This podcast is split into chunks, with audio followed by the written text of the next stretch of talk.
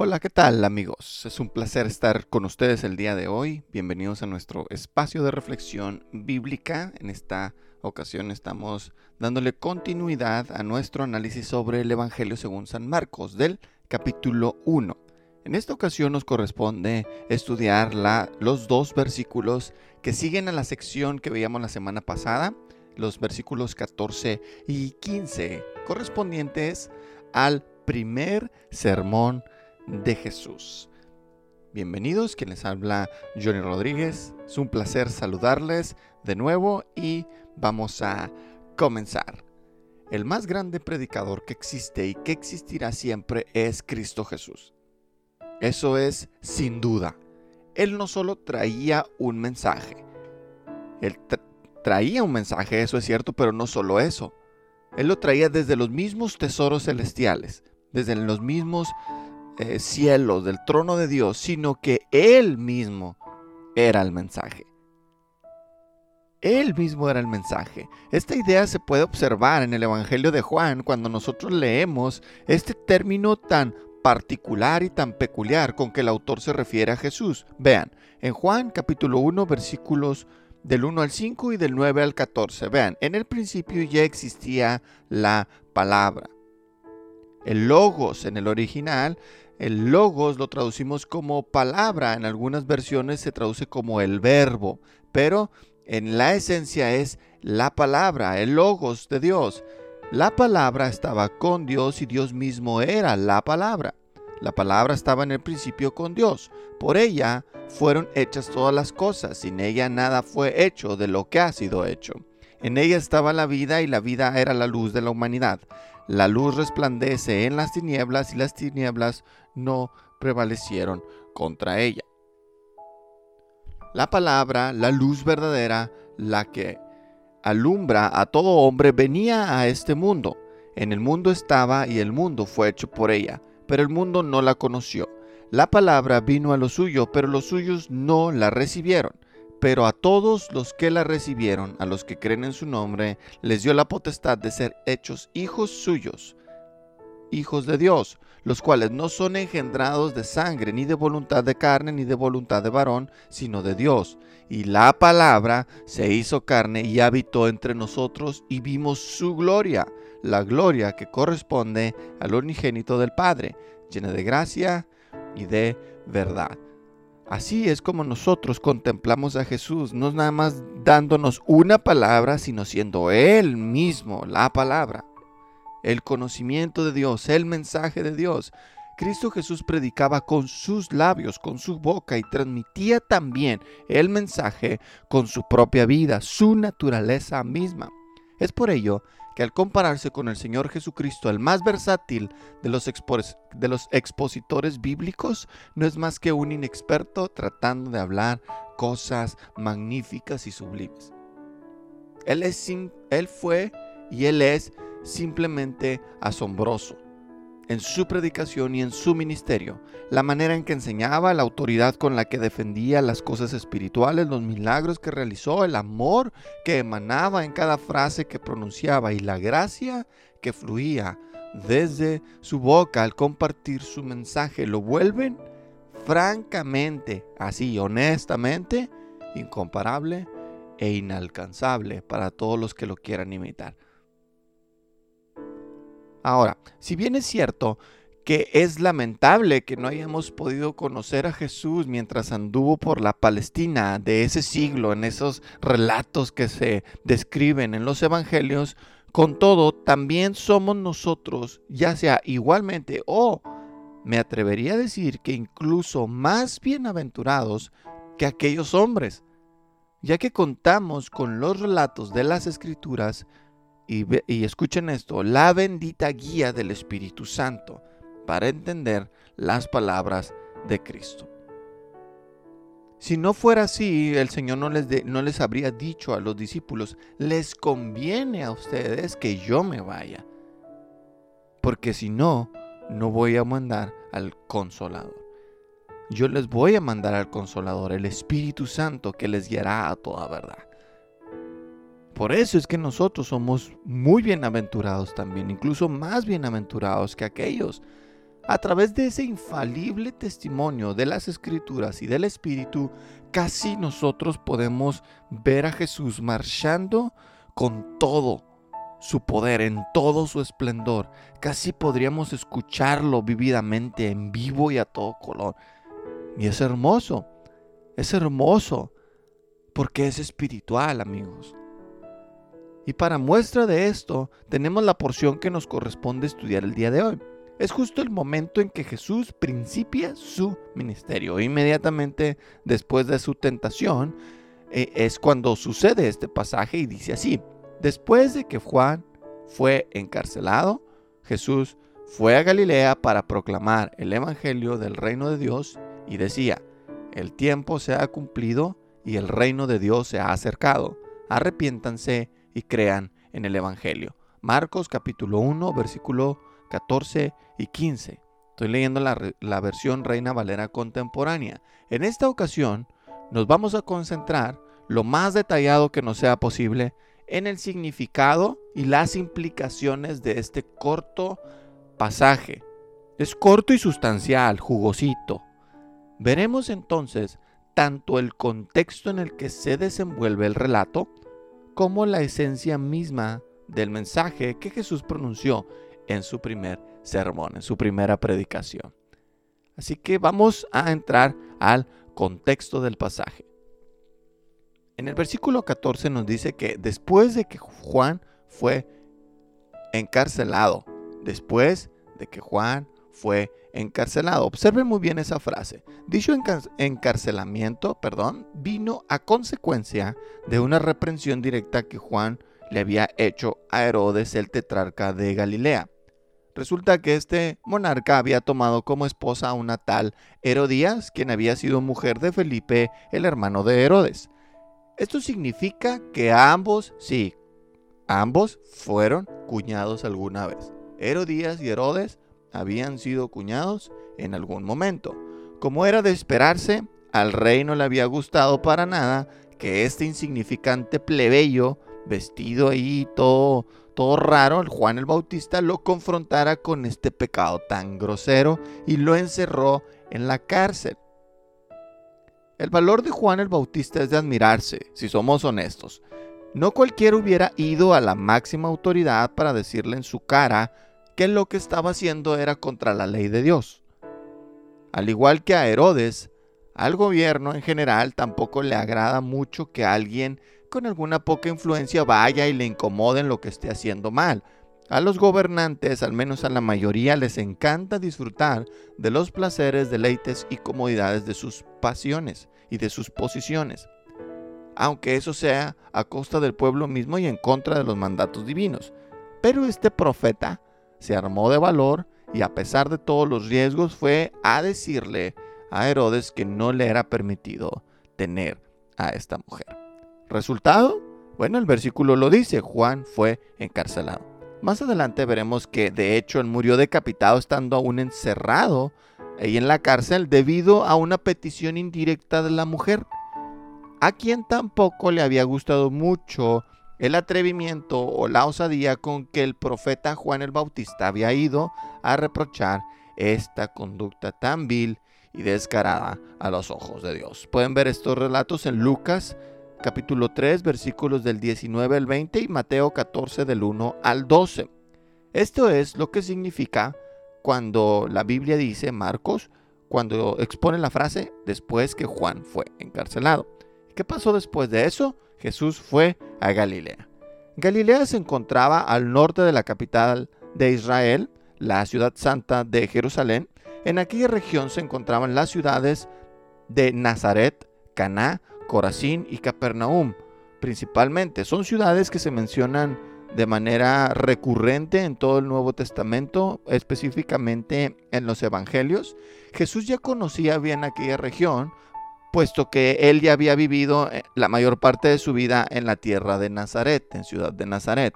En Juan 1, del 1 al 11, dice que él fue a Caná de Galilea para asistir a una boda en, en donde él convirtió el agua en vino, aun cuando él expresó enfáticamente a su madre que su hora no había llegado. En, en Mateo capítulo 4, versículo 13, nos dice que al ir a Galilea fue primero a Nazaret. Muy interesante. Esto lo pueden observar también en Lucas capítulo 4, versículos del 16 al 30. Y luego fue a Capernaum, región que había pertenecido anteriormente a las tribus de Zabulón y Neftalí. Ahorita dije las bodas de Caná en Juan 1 del 1 al 11, pero no, es Juan capítulo 2, versículos del 1 al 11, el relato de las bodas de Caná.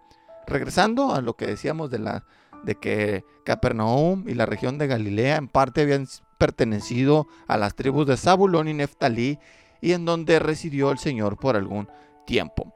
Pregunta, ¿alguna vez ustedes se han preguntado por qué fue primero a esta pequeña ciudad de Galilea antes que a la gran capital de Israel? Es interesante.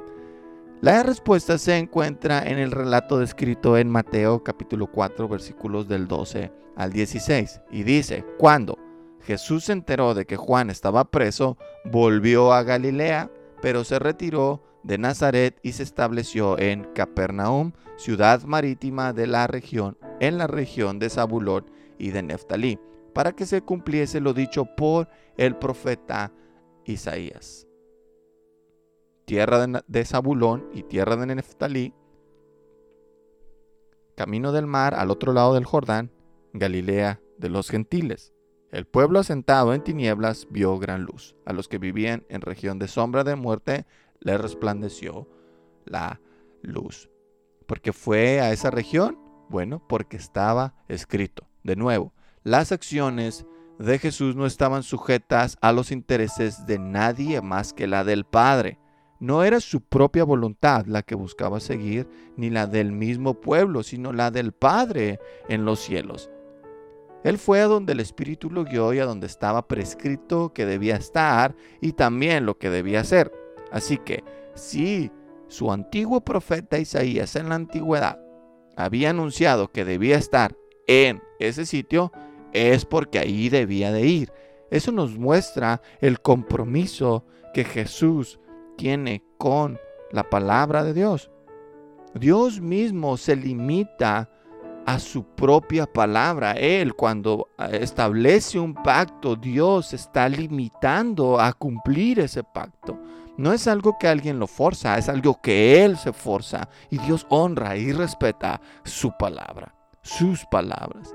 Y es por eso, y es por ello, perdón, que se dirigió a Capernaum para pronunciar su primer discurso. ¿Y qué discurso fue ese? Machine. Ven, por favor, otra vez en Marcos capítulo 1, ahora el versículo 15. El Jesús fue a Galilea para proclamar el Evangelio de Dios. Decía, el tiempo se ha cumplido y el reino de Dios se ha acercado. Arrepiéntanse y crean en el Evangelio. En nuestro primer discurso del Evangelio según San Marcos, en el discurso de apertura del Evangelio, eh, sobre el versículo 1, 1 quiero decir capítulo 1, versículo 1, ahí examinamos a grandes rasgos las implicaciones de aquella monumental frase de introducción, principio del Evangelio de Jesucristo, Hijo de Dios. Veíamos que el Evangelio trata esencialmente sobre salvación, específicamente salvación del pecado, sus efectos y sus consecuencias eternas. En aquella ocasión mencionamos que Cristo Jesús vino a salvar a su pueblo de la culpa, del poder y de la condenación del pecado. Y no solo eso, sino que aprendimos también que el Señor vino a concedernos una completa restauración en nuestra relación con Él, una transformación interna de nuestra naturaleza pecaminosa a fin de vivir una vida semejante a la suya. Esto es una vida santa o una vida en santificación. Pero, ¿cómo es que podemos obtener todo eso que Jesús vino a adquirir para su pueblo? Para nosotros, precisamente a través de lo que se explica en nuestro pasaje de hoy. Nótese que el versículo 15 dice, el tiempo se ha cumplido y el reino de los cielos se ha acercado, el reino de Dios. Al afirmar esto, el Señor estaba ratificando lo que los antiguos escritores habían anunciado acerca de la llegada del Mesías. Los presagios de los libros de la ley, los profetas y los salmos estaban manifestando ante los ojos del pueblo. Esta extraña forma de presentación por parte del maestro era la forma de afirmar que Él era el Mesías, el Cristo de Dios. El tiempo se ha cumplido y el reino de Dios se ha acercado. Es un enunciado que capta muchísimo la atención. Nadie, nadie en años, en siglos, había llegado y a, decir el tiempo se ha cumplido, el reino de Dios se ha acercado. Lo había dicho Juan el Bautista, pero no respecto a él, a él mismo. Juan el Bautista dijo, el reino de los cielos se ha acercado o ha venido porque estaba a punto de manifestarse el Mesías, Cristo Jesús.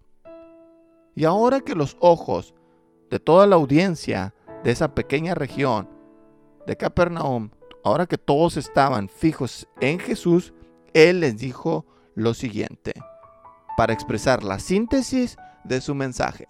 Arrepiéntanse y crean en el Evangelio. Dos cosas estaba el Señor diciendo aquí, estaba demandando y de hecho todavía lo está. Arrepentimiento y fe. No es una pregunta ni es una propuesta, es una orden.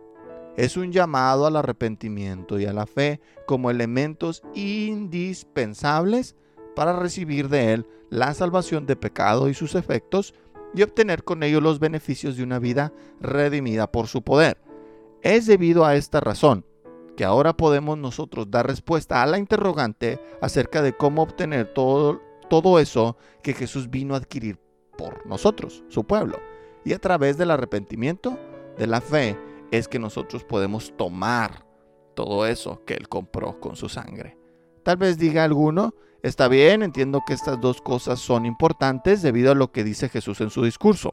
Se sobreentiende que son importantes, pero ¿Qué significan exactamente el arrepentimiento y la fe? Veamos lo que dice la Biblia al respecto. Primero, el arrepentimiento.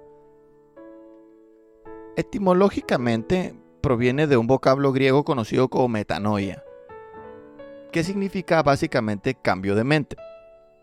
Pero, ¿acerca de qué? ¿Cambio de mente de qué? Quedarnos así con esa definición de diccionario de nuevo nos hace permanecer algo lejos de lo que el Señor verdaderamente quiso decir con su arrepiéntanse. En primer lugar, veamos que el arrepentimiento implica la presencia de pecado en nuestra vida. Esto es una conducta rebelde ante Dios, un pensamiento sucio respecto a sus estándares y un corazón corrompido por la maldad. Malos deseos, pensamientos malvados, conducta reprochable. En esencia, arrepentimiento implica que haya o presupone que exista pecado de por medio. Dios nos expone de una forma tal que nos hace ver que estamos lejos de Él mismo y lo que desea para nosotros. Isaías capítulo 1, versículos del 2 al 4, se muestra un Dios impresionado por la conducta tan ingrata de su pueblo, pero que nos da una idea de cómo nos encontramos todos. O sea, la conducta del pueblo judío en ese tiempo es una pequeña muestra de cómo somos nosotros. Así dice el Señor. Ustedes los cielos oigan y tu tierra escucha. He criado hijos, los he visto crecer, pero ellos han pecado contra mí. El buey o el toro conoce a su dueño y el asno conoce el pesebre de su amo, pero Israel no entiende, mi pueblo no tiene entendimiento. Ay, gente pecadora, pueblo bajo el peso de la maldad, simiente de malvados, hijos corrompidos que han abandonado al Señor. Han provocado la ira del Santo de Israel, le han dado la espalda. Vivir en este mundo para nuestro propio placer y beneficio no fue el propósito por el cual existimos. No estamos aquí por accidente ni tampoco estamos en, en un mundo que nos pertenece. Existimos para vivir de acuerdo con las reglas, las normas que Él nos imponga y las demandas que Él exija. Dios tiene el derecho de imponernos sus mandatos y castigarnos por la desobediencia a ellos. A fin de cuentas, no importa cuánto nos resistamos a ello, amigos. Cuando todo esto termine, nos encontraremos con la inevitable realidad de comparecer ante el trono y tratar, ante su trono, y tratar de dar nuestras pobres explicaciones del por qué vivimos de manera tan diferente a la que Él nos demandó. En Isaías 1 también, versículos del 16 al 20, podemos observar que el arrepentimiento implica, perdón, la presencia de pecado por cuanto, hace un llamado para dejar ese estilo de vida. Lávense, limpiense, aparten de mi vista sus malas acciones, dejen de hacer lo malo y aprendan a hacer lo bueno. Busquen la justicia, reprendan a los opresores, hagan justicia a los huérfanos y defiendan los derechos de las viudas el Señor dice, vengan ahora y pongamos las cosas en claro. Si sus pecados son como la grana, se pondrán blancos como la nieve. Si son rojos como el carmesí, se pondrán blancos como la lana. Si ustedes quieren y me hacen caso, comerán de lo mejor de la tierra, pero si no quieren y son rebeldes, serán consumidos por la espada. Sí, la boca del Señor lo ha dicho. De este modo, Metanoia es un cambio de mente sobre nuestra condición perdida y pecaminosa delante de Dios. Es una comprensión de qué tan mal se encuentra nuestro propio ser respecto al modelo que tenía el Señor en mente cuando nos trajo a este mundo. Desde la creación, desde el jardín del Edén, pero también cuando nos trajo al mundo en nuestra existencia, en el nacimiento. Y quiero hacer una pregunta, ¿en serio? ¿Creemos que la forma en que estamos viviendo es la manera en que nuestras vidas deben ser gastadas? ¿O tú, amigo, tú crees que la forma en la que estás viviendo es la manera, es la forma en la que debe tu vida ser gastada? Ante la mirada limpia de nuestro Santo Dios, nos vemos tan deficientes que eso nos hace sentir como una basura.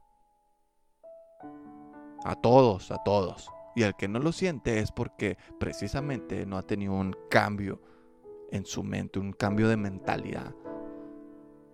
Es precisamente esa sensación en el corazón lo que también implica el término metanoia. Al cambiar nuestra forma de pensar respecto de nosotros mismos y la conducta que llevamos, se vuelve prácticamente inevitable que nuestras emociones queden sin ser afectadas. Veamos el caso del rey David, que nos compartió la sensación de ser descubierto en su maldad, allá en el Salmo 51, versículos del 2 al 4 y del 10 al 13. Vean, lávame más y más de mi maldad. Límpiame de mi pecado. Reconozco que he sido rebelde. Mi pecado está siempre ante mis ojos. Contra ti y solo contra ti he pecado. Ante tus propios ojos he hecho lo malo eso justifica plenamente tu sentencia y demuestra que tu juicio es impecable. Dios mío, crea en mí un corazón limpio, renueva en mí un espíritu de rectitud. No me despidas de tu presencia ni quites de mí tu Santo Espíritu. Devuélveme el gozo de tu salvación, dame un espíritu dispuesto a obedecerte, así instruiré a los pecadores en tus caminos, así los pecadores se volverán a ti. ¿Puede percibir, pueden percibir la intensidad de su oración? David había cometido un pecado muy escandaloso. Se había acostado con la mujer de uno de sus más fieles soldados. Sí, se acostó con una mujer que no era su esposa y que además eh, eh, había sido esposa de uno de sus más fieles soldados. David era el rey de Israel en ese tiempo y cuando la mujer se da cuenta, se dio cuenta de que había quedado embarazada, se lo hizo saber al rey. A David, dado que el esposo de ella se encontraba en batalla para tomar la ciudad de Ramá por órdenes del rey, éste lo mandó llamar para que durmiese con su esposa. Le dijo, ven para acá. El soldado se llamaba Urias y llama a Urias, llamó a Urias, perdón, para que viniera y, y, durmiese con su mujer y que el bebé se le pudiera adjudicar. Pero dado que este soldado no quiso hacer tal cosa, David optó mejor por ponerlo al frente de batalla y que sus enemigos lo atravesaran con una flecha. y así deshacerse del problema. Luego de eso pudo tomar con cierta libertad a esta mujer viuda y desamparada para que fuese su esposa. El rey quiso mantener todo esto en secreto, pero Dios fue hasta David, hasta él, por medio de su profeta Natán, para sacar todo a la luz. Esto sucedió casi un año después, ya cuando el bebé había nacido. Pueden ver esto en segunda de Samuel, capítulos 11 y 12. Fue luego de este momento de confrontación de parte de Dios que David escribió el Salmo 51 que leímos hace unos instantes. Y para darnos una idea de lo más mm, precisa de lo que el rey sentía en su corazón mientras guardó su, su, maldad en secreto todo este año, veamos el Salmo 32, versículos del 3 al 5. Mientras callé, mis huesos envejecieron, pues todo el día me quejaba. De día y de noche hiciste padecer, me hiciste padecer. Mi lozanía se volvió aridez de verano. Te confesé mi pecado, no oculté mi maldad. Me dije, confesaré al Señor mi rebeldía, y tú perdonaste la maldad de mi pecado. Mientras callé, mientras callé, ¿qué? Su pecadote Mientras él lo ocultó, él sentía que su lozanía se volvió aridez de, verano. Se envejecieron sus huesos, sentía una agonía interna porque estaba luchando con eso que él sabía que había estado mal, pero que no reconocía, no, no, no, no terminaba por ser vencido hasta que Dios vino y lo confrontó. Y cuando Dios lo confronta, David confiesa su pecado y se libera. De este modo se puede ver que el arrepentimiento también conlleva a un dolor real en el corazón por haberle fallado a nuestro Dios. Y no solo es un cambio de mente en el sentido intelectual, es decir, sí, entiendo que fallé y todo, pero hay que sentirlo, hay que sentirlo. Porque es vivo, porque fue una ofensa real. Y más aún, el término metanoia también tiene que ver con un cambio de mente que provoca una conducta congruente con la palabra de Dios. O sea, algo afecta en nuestro interior que ya queremos cambiar, queremos cambiar de acciones, pues de conducta. Si una persona afirma que se ha arrepentido, pero sigue practicando las mismas cosas, entonces lo que piensa y lo que siente no es más que una farsa. Proverbios capítulo 28, versículo 13 nos dice, el que encubre su pecado no prosperará, pero el que los confiesa y se aparta de él alcanza la misericordia de Dios. El perdón se nos concede no solo por entender nuestro pecado en la mente y sentir el dolor en el corazón. La dicha de ser declarado libre de toda culpa viene cuando realmente deseamos apartarnos de nuestra maldad. En ocasiones los sentimientos vienen más bien por las consecuencias de nuestras acciones, como la famosa cruda o los embarazos no deseados, que nos hacen sentir terrible, pero no por lo que hayamos hecho, sino por lo que sentimos en ese momento.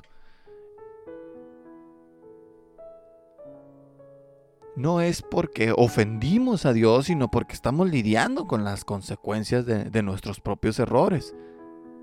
Pero ¿realmente queremos dejar de tener ese estilo de vida? Es decir, ¿queremos verdaderamente apartarnos de esos pecados que nos esclavizan? Denme a un hombre que entienda que haya fallado delante de Dios y sienta en su corazón que una espada lo atraviesa por el sentimiento de tristeza y desesperación que tiene a causa de su maldad, pero que no busca tener un nuevo estilo de vida y tendrán a un hombre ante ustedes igualmente perdido que todos los demás, que no entienden y no sienten nada al respecto de su pecado. O sea, no, hay, no es suficiente, no es suficiente. La voluntad debe ser transformada también cuando uno está arrepentido Debe haber un deseo por abandonar el pecado, un asco por el pecado, una repulsión, porque metanoia es también un cambio de mente en el sentido de tomar mejores decisiones y seguir por el camino de la justicia en lugar del camino a la perdición. La fe, por otra parte, tiene que ver con lo siguiente. El Señor no solo desea que nos arrepintamos en todo el sentido de la palabra, como lo mencionamos, también quiere que confiemos en Él, en su persona y en su obra.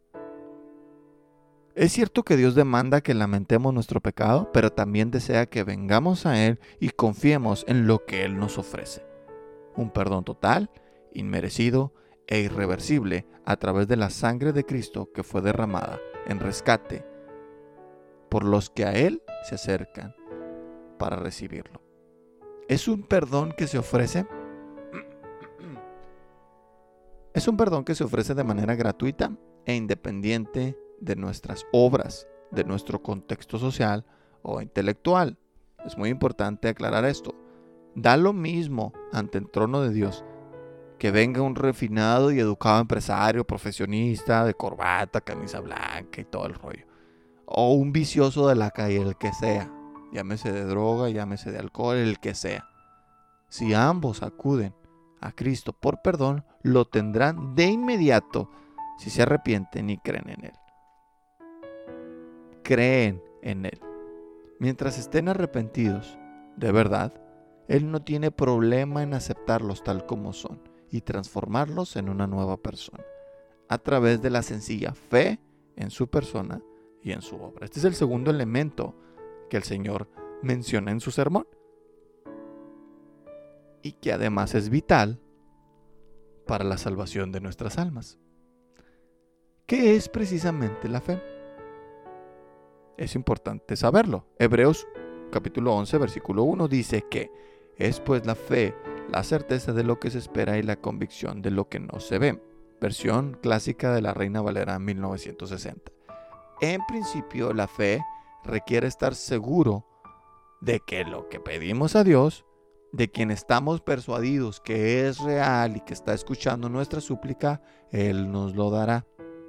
Es estar convencido de que, aunque no lo podamos ver, el Señor Jesucristo está vivo y dispuesto a recibirnos, tal como lo explican las Escrituras, que Él vino en forma humana, vivió de forma intachable e irreprensible, irreprensible, perdón, que tiene poder para sanar y transformar nuestra vida, que murió en nuestro lugar y que Dios lo levantó de los muertos al tercer día, que luego de estar con sus discípulos un tiempo, fue ascendido a la diestra de la majestad en las alturas, intercediendo desde ese momento y para siempre por los que por él se acercan a Dios. La fe es saber estas cosas, estar seguro de que son verdad y lo más importante, que podemos descansar en que nos han sido dadas por su obra de amor por nosotros. La fe no se trata solo de saber cosas acerca de Jesús. El diablo también sabe muchas cosas y los demonios también. Probablemente hasta más que nosotros, pero no tienen fe. Tampoco se reduce a algo meramente intelectual y emocional. No es una creencia que afirmamos con celo como verdad y por la cual estemos dispuestos incluso hasta morir. Es una confianza plena en Él, en su persona, un abandono total a sus demandas, una renuncia de nuestro egoísmo por su servicio, una abnegación de nuestros propios anhelos para comenzar a vivir por los suyos. Eso es confiar en Dios. es confiar en Cristo como un niño pequeño lo hace con su Padre. Es vivir de acuerdo a lo que su palabra dice, porque esa es su voluntad revelada. Por la fe recibimos las misericordias y bendiciones celestiales. Todas ellas son nuestras, así como también sus órdenes y sus estándares. También todos ellos son nuestros. Por la fe obedecemos y obramos con gracia y verdad tal como Cristo mismo lo hizo. Por la fe recibimos todo lo que venga de lo alto, aunque haya cosas que no necesariamente sean de nuestro agrado. Andamos por fe, caminamos en fe, avanzamos en fe, crecemos en fe, somos transformados por la fe, soportamos aflicciones por fe, servimos por nuestra fe en Él. Amamos porque caminamos en la fe. En la verdadera fe está la vitalidad de nuestra vida espiritual.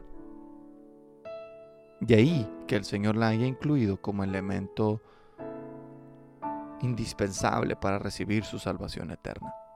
Es el arrepentimiento que nos lleva a dolernos de nuestro pecado.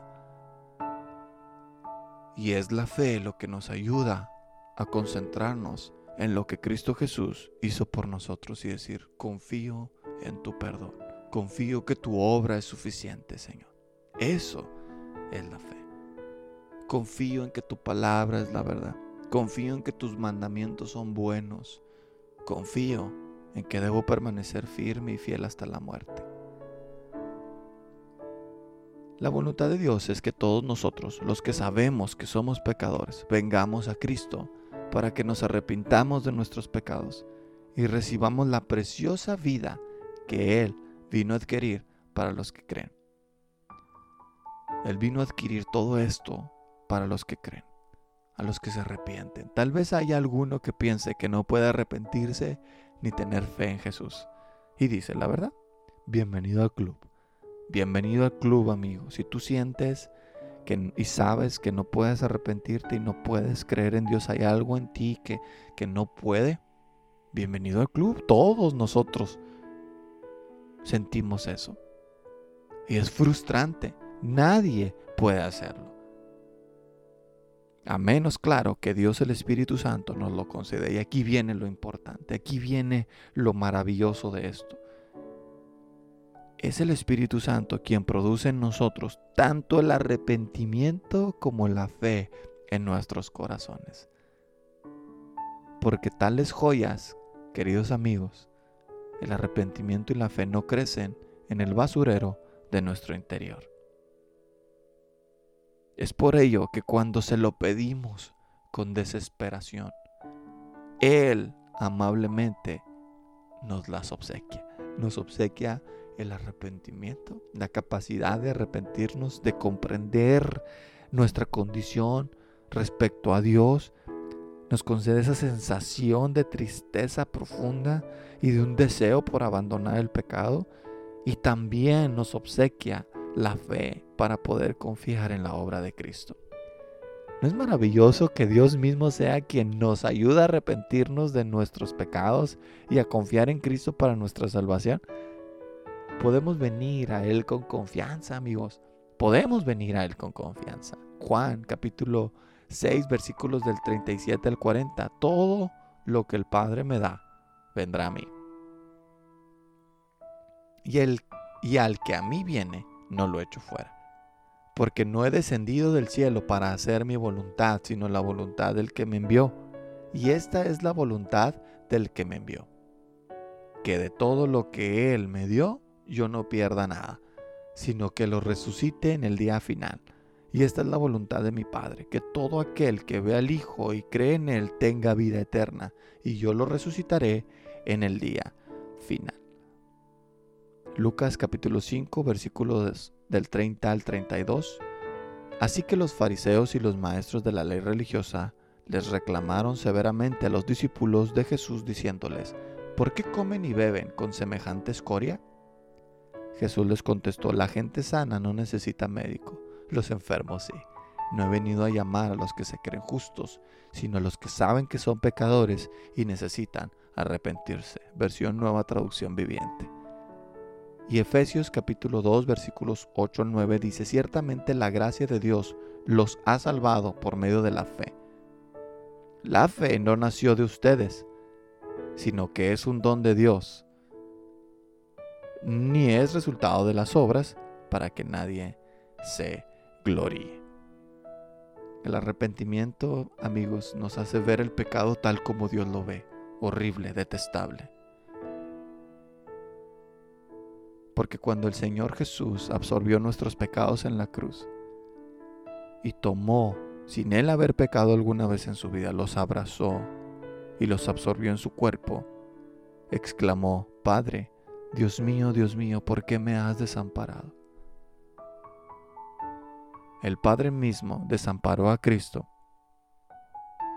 cuando el pecado nuestro fue puesto sobre él. Eso nos habla del, del asco y el aborrecimiento que Dios tiene sobre el pecado. No lo soporta. Y el arrepentimiento nos lleva a sentir, aunque sea un poquito, la pena y la tristeza de Dios cuando pecamos. Por eso es que Dios nos lo pide. Pero también la fe es importante. Porque no se trata de que tanto lloremos. No se trata de que tanto nos aflicamos y nos golpeemos el pecho y nos cortemos y nos... No, no, no se trata de eso. Se trata de confiar en su obra. La fe es importante por cuanto nos mantiene en una posición humilde de que no es por nosotros, es por Él. Y por eso el Señor les decía, arrepiéntanse y crean en el Evangelio.